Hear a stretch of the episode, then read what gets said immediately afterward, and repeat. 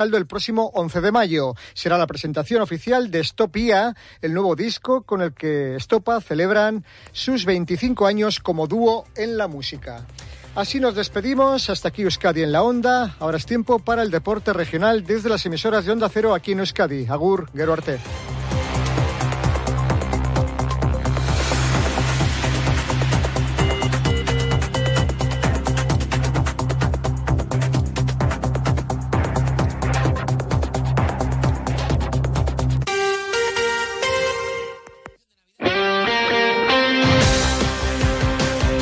Estadio Euskadi, Roberto Bascoy. Arracha León, ¿qué tal? Saludos y muy buenas tardes. 14 horas 40 minutos, 8, 9, 10 segundos de este jueves 14 de diciembre de 2023, donde hablaremos de los posibles rivales de la Real Sociedad en la Champions en el sorteo que tendrá lugar el próximo lunes. En el Athletic y el Alavés, protagonismo para Aduares y Antonio Sivera tras sus renovaciones hasta 2027. En la Morevieta, Jandro acaba de ser presentado como su nuevo entrenador. Tenemos jornada europea para Basconia y Loite Guernica y polémica en balonmano en el aire. La Copa de España que en principio se iba a disputar este fin de semana en Irún. Con Sonia Perendeira en la nave técnica comenzamos. Esto es Radio Estadio Euskadi. Cada vez tengo más visitas en la web. Ayer me entró el primer pedido por Instagram. Ahora tengo ordenada mi base de datos de clientes y puedo enviarles mis ofertas. He conseguido salir en los primeros puestos en Google. He averiguado por qué apenas tenía ventas en mi web y ya me lo han arreglado. Euscommerce, el programa de transformación digital del Departamento de Turismo, Comercio y Consumo del Gobierno Vasco, gestionado por las cámaras de comercio vascas. Hay otra forma de ahorrar para tu jubilación. Lo más importante es explicar bien. Que entiendas bien cómo planificar tu futuro. Y así poder decidir. Solo alguien que te lo explica todo, como nuestros gestores y gestoras, puede ayudarte a ahorrar para tu jubilación. Planes de previsión ciclo de vida Laboral Cucha. Explicar, entender, decidir. Laboral Cucha. Hay otra forma. 14.41, 39. Comenzamos hablando de fútbol porque tenemos muchísima actualidad en todos nuestros equipos. En primer lugar, me voy a orillas del Urumea a hablar de la Real Sociedad con Íñigo Taberna. Caiso Íñigo Arrachaldeón. Hola, ¿qué tal, Robert? Arrachaldeón. Bueno, vayamos por partes, que diría ya que el destripador. En primer lugar, la Real ya conoce a sus posibles rivales en los octavos de final de la Champions. Sí, una vez que ayer se resolvió, ¿no? La última jornada de esta fase de grupos y la Real ya conoce a los siete posibles rivales. Uno de ellos será el equipo contra el que tendrá que jugar la Real en los octavos de final de la máxima competición europea. Ayer se clasificaron el Paris Saint-Germain, uy, uy, uy, la Lazio y el Oporto. Y se suman a los nombres que ya conocíamos, que eran los del PSV Eindhoven, Copenhague, Nápoles y Leipzig. El sorteo de estos octavos de final tendrá lugar este lunes a las 12 de mediodía en Nyon una eliminatoria que se va a disputar entre febrero y marzo del año que viene y recordar que el partido de vuelta se jugará en Anoeta. Tras el partido ante el Inter, se le preguntaba al presidente realista, a Joaquín Aperribay, acerca de sus preferencias para el sorteo. Creo que va a ser muy difícil. Entonces ahora, cuando lleguemos a febrero, marzo, a ver cómo está el equipo, cómo están los jugadores y veremos en ese momento, pero estaros seguros que iremos con toda la ambición del mundo de aquí hasta ese momento y que los partidos los paremos, los jugará el equipo con la máxima personalidad que pueda y a por ellos. Eso es lo que decía Aperribay acerca del sorteo, eh, Robert, de, para una Real Sociedad que bueno que tiene que aparcar la Champions y centrarse en la Liga. El equipo tiene hoy descanso. Mañana empezará a preparar ese partido del domingo a las cuatro y cuarto contra el Betis en Anoeta en un principio. Y Manuel tendrá las bajas de Barrenechea y Bryce Méndez por lesión. A ver si puede recuperar a Momocho, que se ha perdido los últimos encuentros por una sobrecarga muscular. El conjunto bético se enfrenta a las nueve de la noche a Glasgow Rangers en la última jornada de la fase de grupos de la Europa League. Una Real que ha comunicado también esta mañana que el domingo se le va a rendir un homenaje merecidísimo a Aitor Zabaleta en el 25 aniversario de su asesinato. Los actos en su memoria se van a celebrar antes y después del partido a las tres y cuarto. El primer acto junto al monolito de Aitor, cerca de Anoeta, y luego habrá también eh, varios actos más antes y después del encuentro. Por cierto, que la Real decidió no facilitar entradas al Betis de cara al partido del domingo, porque la temporada pasada la liaron los seguidores radicales del Betis junto a los del Frente Atlético ya tenemos respuesta. El conjunto bético no va a vender entradas a seguidores realistas de cara al partido de la segunda vuelta que se disputará en el Villamarín. Escuchamos a Perribay explicando el por qué la Real no va a dar entradas para este domingo a los seguidores del Betis. Pues efectivamente, no hemos mandado las entradas al partido del Betis porque el año pasado, con la afición del Betis, y, eh, vino también gente del Frente Atlético. No estamos dispuestos a que eso ocurra. Eh, no podemos encontrar todavía nominativamente bien las entradas. Nos da mucha pena por la afición del Betis porque hay muchos, muchas personas que van a ser o van a pagar los platos rotos por sin merecerlo y además estamos muy apenados. Nos encantaría que fuese un festejo con el Betis, que es un club con el que nos llevamos de maravilla, pero, pero creo que el día, Real Arena, y, eh, el homenaje que queremos hacer a Héctor Zabaleta está por encima de, de, de cualquier otro motivo y no queremos que ocurra. Más, sí, Íñigo. eh, sí, no sé si ibas a hacer algún apunte, te iba a preguntar porque la tarde en Isjalito también, ¿eh? Eso es, te iba a decir que aparcamos el fútbol, entre comillas, el deporte en sí y nos centramos en las cuentas, porque como bien dices, esta tarde a partir de las 7, Asamblea General de Accionistas en el Palacio Cursal se van a someter para la aprobación de los accionistas las cuentas de la temporada pasada y el presupuesto del actual, que es de 150 millones de euros, récord histórico en la entidad blanca azul. La principal novedad es que se va a proponer una subida de cuotas después de haber estado congeladas en los últimos ejercicios. Y seguramente a Perribay volverá a repetirlo una cosa que siempre viene diciendo el, el presidente realista en las diferentes asambleas. La Real no tiene ninguna necesidad de vender a ningún jugador, aunque llamen desde las ligas árabes. Lo que pasa, yo voy a ser sincero, generalmente esas propuestas yo no paso de la primera llamada, a no ser que el jugador nos diga, me quiero ir. Entonces, eh, yo no paso, no porque, porque, primero porque las tentaciones es mejor evitarlas y segundo porque no quiero que se vaya ninguno. Entonces, yo lo como actúo es no. Si el jugador te dice, me quiero ir, entonces, bueno, pues te vamos a profundizar y vamos a ver cómo eh, la Real saca el máximo, el máximo provecho de, esa transacción, ¿no? Pero, pero eh, mi, forma de actuar realmente es decir de primeras que no. Entonces, no, nunca llegan a los orbitantes porque no, no, no, me suele interesar la conversación. Y por último, Robert, recordamos cómo va el trofeo Duchella, donde premiamos al mejor jugador de la Real de la temporada. Ahora el, el líder es Remiro, con 52 votos, 51 para Brais, 46 para Cubo. En Duchella son especialistas en cambiar tu bañera por un plato de ducha en tan solo una jornada de trabajo. Llámales al 943 44 46 60 o visita su página web duchella.com. Muy bien, Íñigo. Si te llaman de Arabia, no cojas por si acaso. Un abrazo. Yo tampoco. Agur, agur. bueno, pues pasamos a la actualidad del Athletic con un nombre propio. Adu Ares, el delantero de 22 años que ha renovado su contrato hasta el 30 de junio de 2027. Ha jugado 13 partidos con el primer equipo, anotando dos goles en Copa contra el Rubí. Hace tres años llegó a Lezama desde Santuchu, temporada y media en el Basconia, otra temporada en el Bilbao Athletic, anotando 10 goles en 36 partidos y ahora poco a poco tratando de hacerse un hueco en el primer equipo rojiblanco. Se le preguntaba cómo está por su renovación.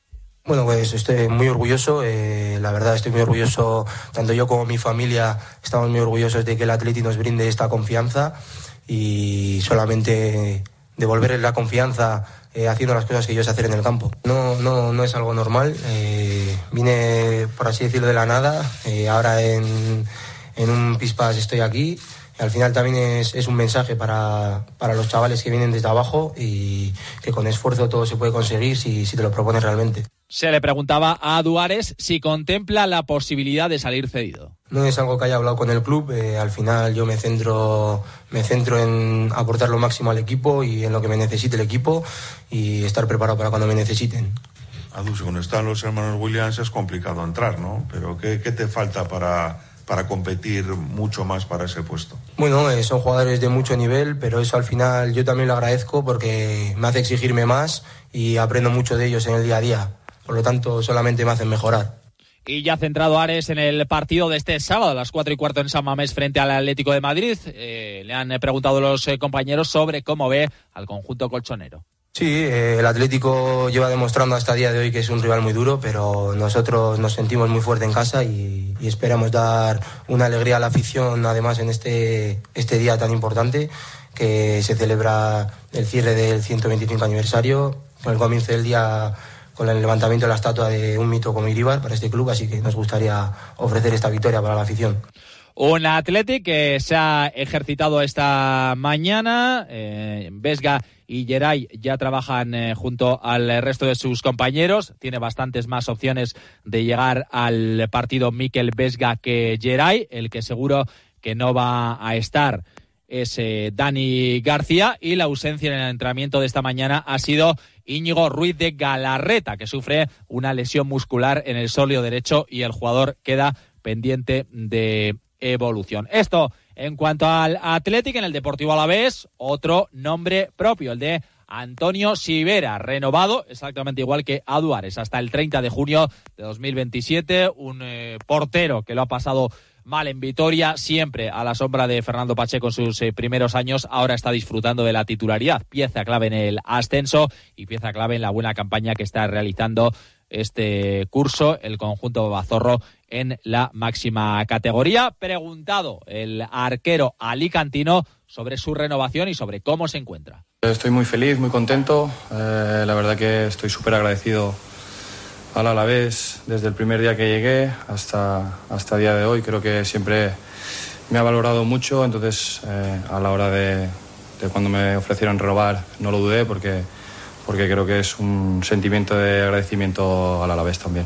No ha sido un camino fácil, eh, por eso digo que creo que los buenos y en los malos momentos eh, la gente que compone este club eh, la he tenido siempre de mi lado, creo que eso para mí siempre ha sido muy importante porque nunca han dudado de mí, siempre me han ofrecido la mano para, para, ayudarme. Entonces, en ese sentido, creo que lo he notado y, y bueno, poco a poco lo he ido eh, transmitiendo dentro del campo, que es donde más cuenta y, bueno, eh, a día de hoy, pues eh, la recompensa pues ha sido muy bonita. Como decía anteriormente, lo pasó mal porque delante en sus primeros años tuvo nada más y nada menos que al portero más importante de la historia reciente del glorioso como es Fernando Pacheco, pero él lo asumió con natu naturalidad y reconoce que intentaba aprender del guardameta pacense. En ese momento que compartía pues, portería con, con Pache, pues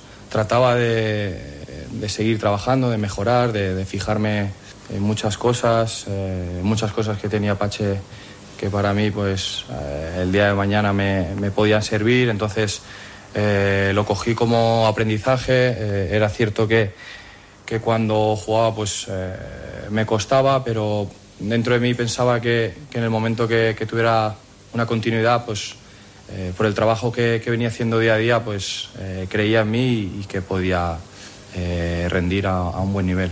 El Alavés que también ha hecho oficial otra renovación, la de, Víctor Parada, el lateral izquierdo del filial, que renueva hasta el 30 de junio de 2026 con opción de ampliar ese contrato dos temporadas más. Eh, jugador que debutó como titular en Copa en Terrassa. Y el otro nombre propio del día es el de Giuliano Simeone, que después de la grave lesión que sufrió en pretemporada en ese partido amistoso contra el Burgos, en esa durísima entrada del futbolista del conjunto burgalés, ya ha empezado a trabajar junto al resto de sus compañeros. Poco a poco tendrá que ir cogiendo ritmo de competición. Evidentemente no le vamos a ver eh, jugar en 2023. Vamos a ver cuándo puede hacerlo. Si puede hacerlo en el próximo mes de enero.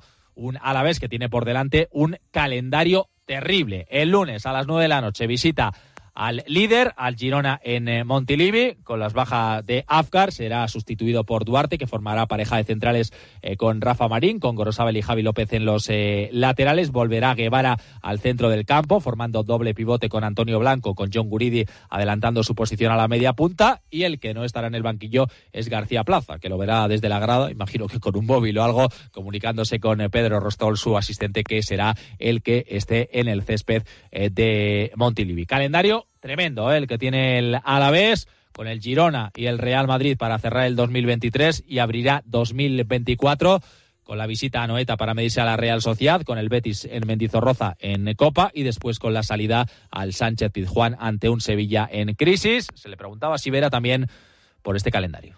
Bueno, para eso trabajamos, para, para vivir partidos de ese calibre. Al final, pues eh, veo el equipo bien, creo que estos partidos vienen en un buen momento, aunque venimos de la derrota, creo que no, no muy merecida de, de, Las Palmas. Pero bueno, creo que el, la gente está contenta, el míster está contento. Creo que deberíamos de llevar algún punto más, pero bueno, estamos en la situación en la que estamos, eh, estamos contentos y con ilusión de, trabajar. Bajamos de categoría en segunda división. El Amorebieta hace, ha presentado hace un ratito a su nuevo entrenador, Alejandro, que viene a sustituir en el banquillo al destituido Arich Mújica. Un Jandro que no tiene demasiada experiencia eh, como entrenador, llega del eh, Villarreal C, previamente estuvo en el Club Deportivo Acero, eso sí, como jugador 400 eh, partidos entre primera y segunda división, ha pasado por un montón de equipos, Valencia, Celta, Albacete, Alavés, Nastic, Elche, Girona. Así que vamos a ver si esa experiencia como futbolista la puede aplicar también en su carrera como entrenador. Ahora tiene una gran oportunidad por delante. Hoy ha dirigido su primer entrenamiento y, dirigirá su primer partido el domingo a las seis y media en Lezama frente al Zaragoza. Un Jandro que es optimista con la salvación del equipo. He visto partidos porque sigo mucho la segunda división eh, sigo mucho al Villarreal B, yo estaba allí, he visto muchos partidos, vi a la Morevieta eh, en directo allí, he visto jugar muchas veces.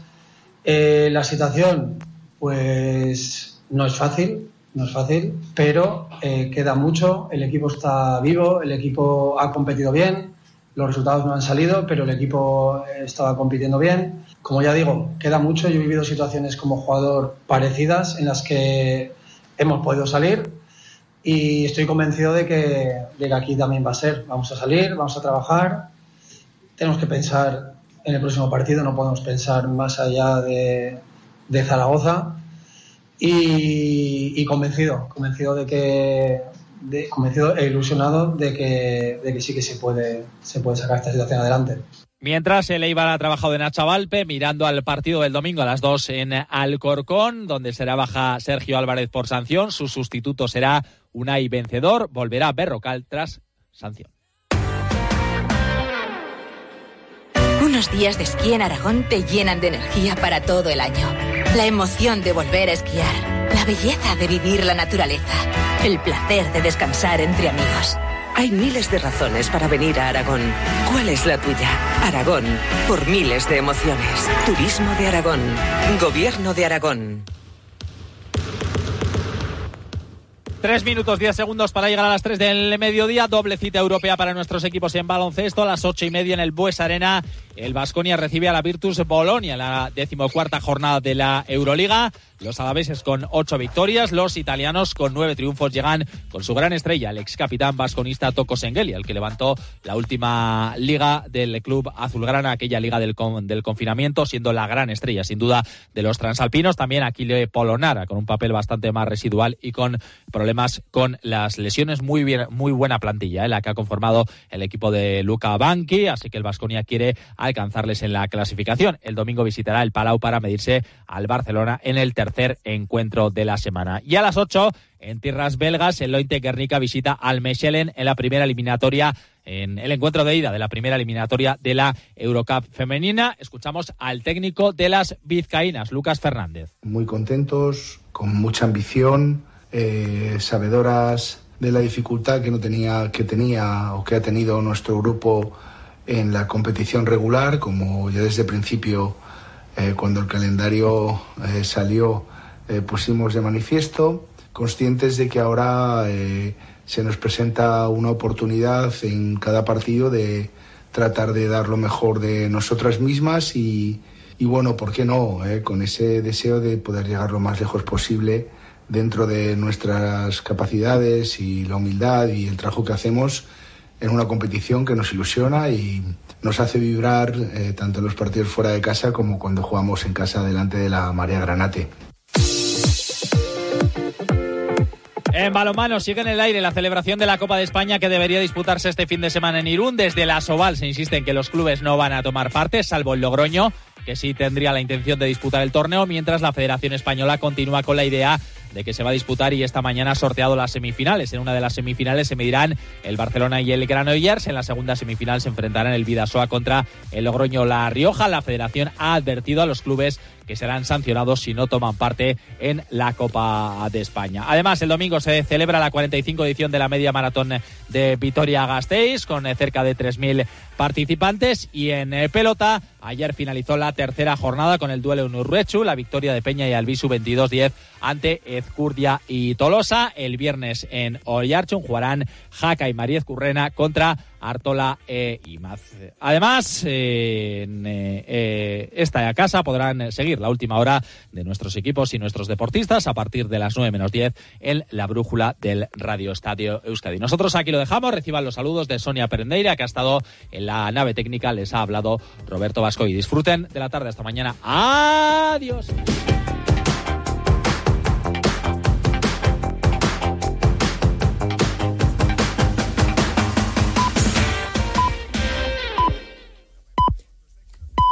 Son las 3 de la tarde las 2 en Canarias.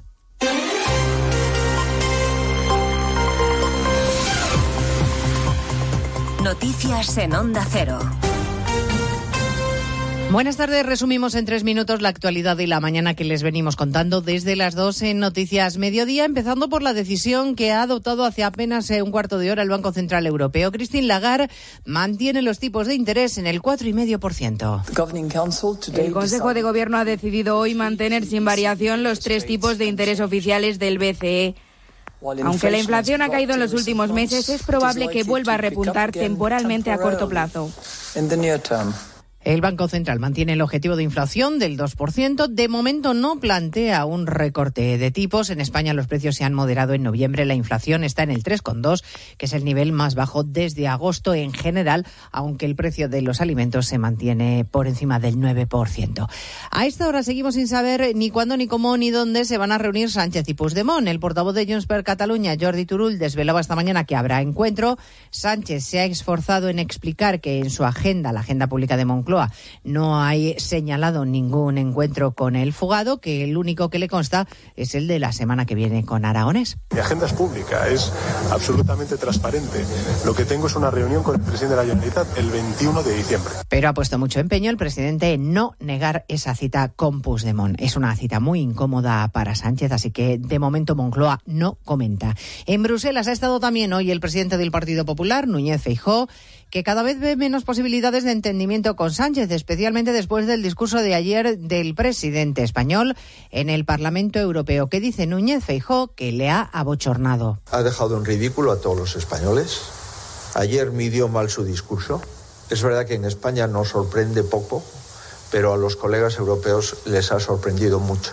Nunca un presidente de turno del Consejo y nunca un primer ministro ha sido tan bronco tan mal educado, con una actuación tan impropia de falta de respeto al Parlamento Europeo. Feijo ha confirmado que estará el domingo que viene en Pamplona en la protesta convocada por UPN contra la moción de censura del PSOE y Bildu en el ayuntamiento.